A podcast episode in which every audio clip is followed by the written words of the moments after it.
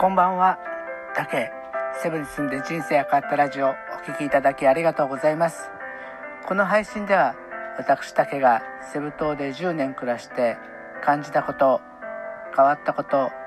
楽しかったこと、悔しかったことなどいろんなことをヒントにちょっとだけ知っていれば少し気持ちが楽になるかなって話ができたらと配信しています。セブンのことだけでなく日常で感じること将来の夢や希望などちょっと元気になるビタミン剤を目指してます。今日は記念すべき第11回です。えー、っと今日もねちょっと複雑な気持ちになるあなたの知らないフィリピンの貧窮者の救済の話をしようかなと思います。と言っても今日の貧窮者つまり経済的に苦しくて困ってる人なんですけどフィリピン人の話じゃないんです。日本人の貧窮者困ってる人の話をしようと思います。ちょっと聞いてみてください。フィリピン人の知らない一面も見えると思います。私はセブで住んセブ市内で旅行会社に勤めてる時は実はセブの日本人会っていうところに入っていて、えー、ちょっと理事をしてたんですね。なので、えー、いろんな話がちょっと聞けることがありました。その中で時々出てくるのが貧窮法人っていう人の話なんですね。聞いたことありますかね？というのも、まあ、海外で暮らしていても経済的に困っちゃってあのパスポートも切れちゃって日本にも帰れないいわゆるまあホームレスみたいな日本人の、えー、話なんですけど、まあ、フィリピンに住んでるね。そういう人の話なんです。でどんな人かっていうとまあその大半は例えば日本でフィリピン人と知り合ったりして、えー、すごくもうお熱上げちゃってもう愛は盲目って言いますよね。で何も見えなくなって日本の家族も捨て日本の生活も全て捨ててフィリピンに行っちゃって彼女と暮らしちゃう。でもまあ最終的に彼女とちょっとうまくいかなくてまあお金も全部使い果たしてでもあの全てを捨ててフィリピンに来ちゃったんで日本には帰れない帰るに帰れないっていうことでもうフィリピンで行き倒れ同然になってしまう日本人がやっぱり何人かいるんですね。そんな人を今誰が助けてるかって話なんです。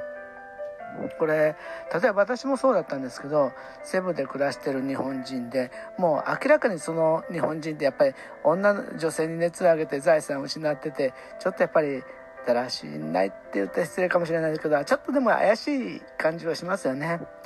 でそんな人をやっぱり助けるってやっぱりちょっと勇気がいるじゃないですか。なんか変なことに巻き込まれないかなって思ったりしますよね。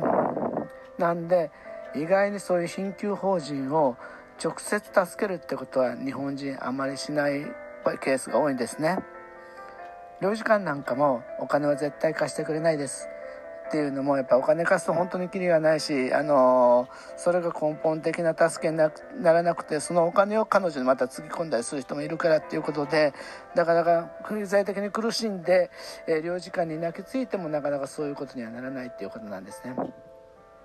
そしたら実際にその人たちは誰が助けてるかっていうと例えばもう食べ物もなくてヘトヘトになって道に座り込んでいる貧窮法人を助けるのは座り込んでる家の前のその家の人のフィリピン人なんですね。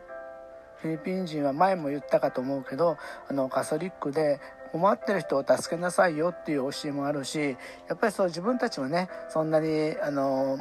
裕福なわけじゃないから困ってる貧しい人を、まあ、みんなで助け合おうよっていうような気持ちをちょっと持ち合わせてるんでそういう日本人を助けてるのはフィリピン人なんです。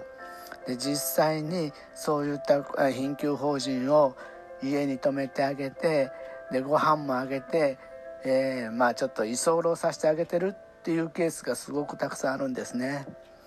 でそういう話をやっぱり私は日本人会で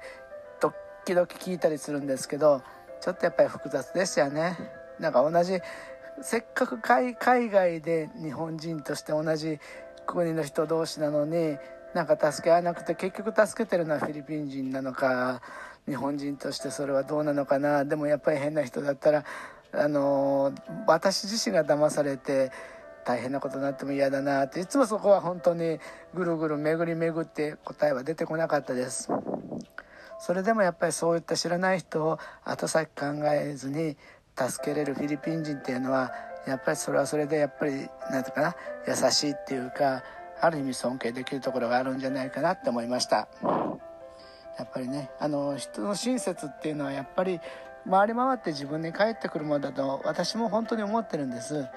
だからやっぱり困ってる人には困ってる人なりのなんか助けてあげないといけない要素があるのかもしれないですよね。ちょっといろいろ考えてみたいと思います。まあ、あのそんなに大したことはできないかもしれないですけどせめて一緒に話を聞いてあげるとかそのできる範囲でやれることを考えるのはそれはそれで意味があるかなと思いました。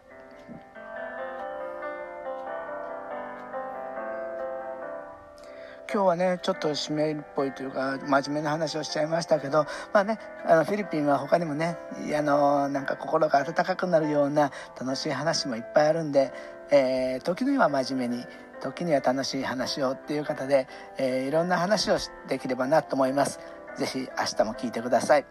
えー、今日の皆様の夜が健やかな時間をお過ごしいただき